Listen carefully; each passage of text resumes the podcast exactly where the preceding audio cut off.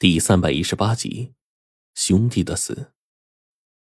火烈这个时候十分赞同我的话，他说：“确实是这样啊。”随后呢，贞子奶奶抬头看了看湛蓝的天空，然后对着我们说：“后面的事情，除了家族中长辈用来避免诅咒的方法之外，就纯属你们之间的私事了。但在此之前呢？”我要取你们每人心口上的一滴血来进行观察，然后决定你们现在的状态，才能选择告诉你们关于自身星君命的问题。又是星君命啊！听了贞子奶奶的话，我自己先是愣了一下，随后不由得就问道：“说，贞子奶奶，难道我们和您一样也是？”星君命的人吗？我的星君命啊，是先天存在的，一出生就有这种事儿不可逆。但是你们的星君命和我相同，呃，不对，和我不同啊。你们是后天得来的，这就是我们之间的区别。等到贞子奶奶把这话说完，开始掀开我们两个人的心口，稍微取了一点血之后，我跟火烈就开始忙着去做午餐了。留下贞子奶奶一个人在思考问题，而这个时候，我一边烧着火跟火烈摘菜之余呢，我就开始胡思乱想。哎，火烈，你说为什么咱们这样的命格都叫什么星君命啊？天上有那么多星君神仙，贪狼、北斗、南斗、文斗、武曲。火烈顿时就解释。这这么多的星君数都数不清，假如我们就是星君下凡呢？去你大爷的！你还真以为能扯到这些神乎其神的事情出来呀？听了火烈的话，我就顿时摇了摇头说：“这我可不信啊！咱们还是等下去问贞子奶奶。不过，哎，现在说句实话，我倒是对以后的事儿越来越感兴趣了。”火烈顿时呢也点了点头说：“嗯。”陈子，你要是有时间，你把这几年经历的事情从头到尾仔仔细细的给我说一遍呗？怎么样？我现在听得热血沸腾啊！此刻听了火烈的话，我却摇了摇头说：“哎，等你真正经历这些的时候，你才会知道这一切究竟究竟他娘的有多痛啊！”随即，等我说出这句话之后。我就想起了这一路而来陪我们走过，最后死去的同伴。太多太多的人了，令我们印象深刻。这一路走来十分的艰难，的确十分的不容易呀。这个时候，我叹了口气，继续烧着火，啥话都没说，一直等火烈炒了好几样小菜端了出来。这时候呢，贞子奶奶差不多已经辨认完了。只是呢，他看向我们的眼神、脸色，就更加的深沉浓重了。虽然不知道后面会发生什么事情，但是本能的，我此刻眼皮直跳。看起来，对于我们来说，事情似乎不是那么容易的。而接下来我们听到的消息，只怕也不会是什么好消息。这个时候呢，贞子奶奶。闻到了菜香味，顿时忍不住夸奖起火烈来。哎呦，第一个男生，这做饭做的竟不比我一个老婆子差，还真不错呀！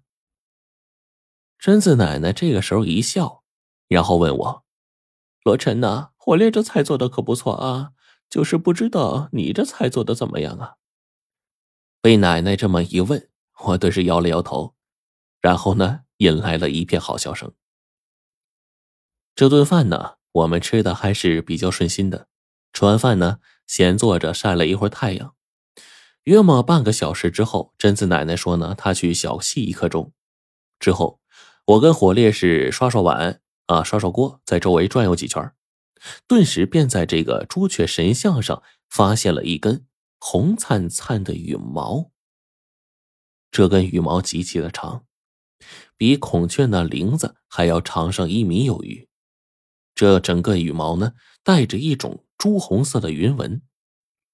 此刻，一缕阳光斜照进房间内，洒在上面的羽毛上，当即五光十色，就跟彩虹一样闪着光芒，十分的好看。这会儿，我们看到这一幕的时候，再看看神像上那朱雀的造型，顿时就发现这根羽毛跟神像上朱雀尾部的羽毛是一模一样的，只不过前者是雕塑，后者是根毛。但是就跟真物似的，这这这这难道是一尊活朱雀的羽毛？看到这东西，此刻的我，着实是被震惊了一番呢。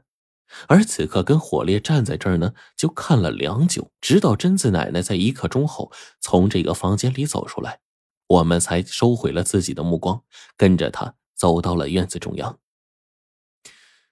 这个时节，秋季的阳光正好照在人身上，暖洋洋的，无比的舒服。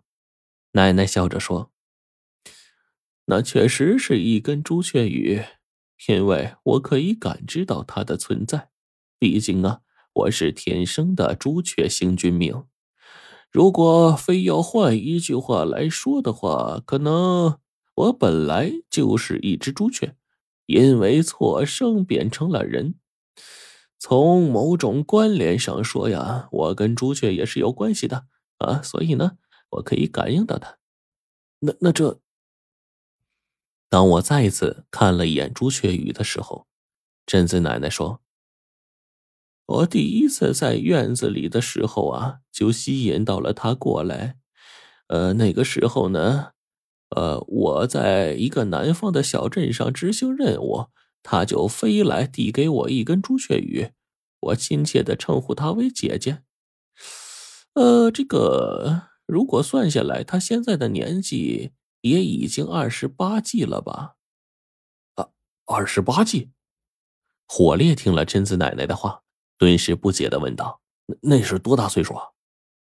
贞子奶奶坦然一笑说：“二十八季，就是他的年龄。”然后我就给补充道：“按照古时候的计数规则呢，一季等于十二年，二十八季就是接近三百岁左右。”没错，所以呀，我才称她为我姐姐嘛，因为啊，她到现在也只比我大不到两百岁。这在朱雀那漫长的数千年甚至更久的寿命当中，此刻她勉强才算是成年。贞子奶奶说出了这句话，最后却感叹了一声，然后说：“可是啊，我却老了。哎，您一点都不老，丝毫看不出您是个百岁老人呢。”我顿时说道。火烈这个时候也真挚的点了点头，说：“的确，您看上去也就是一个五六十岁的老太太，充其量呢是时尚了一把，把头发染成银白色了。”嘿，这火烈！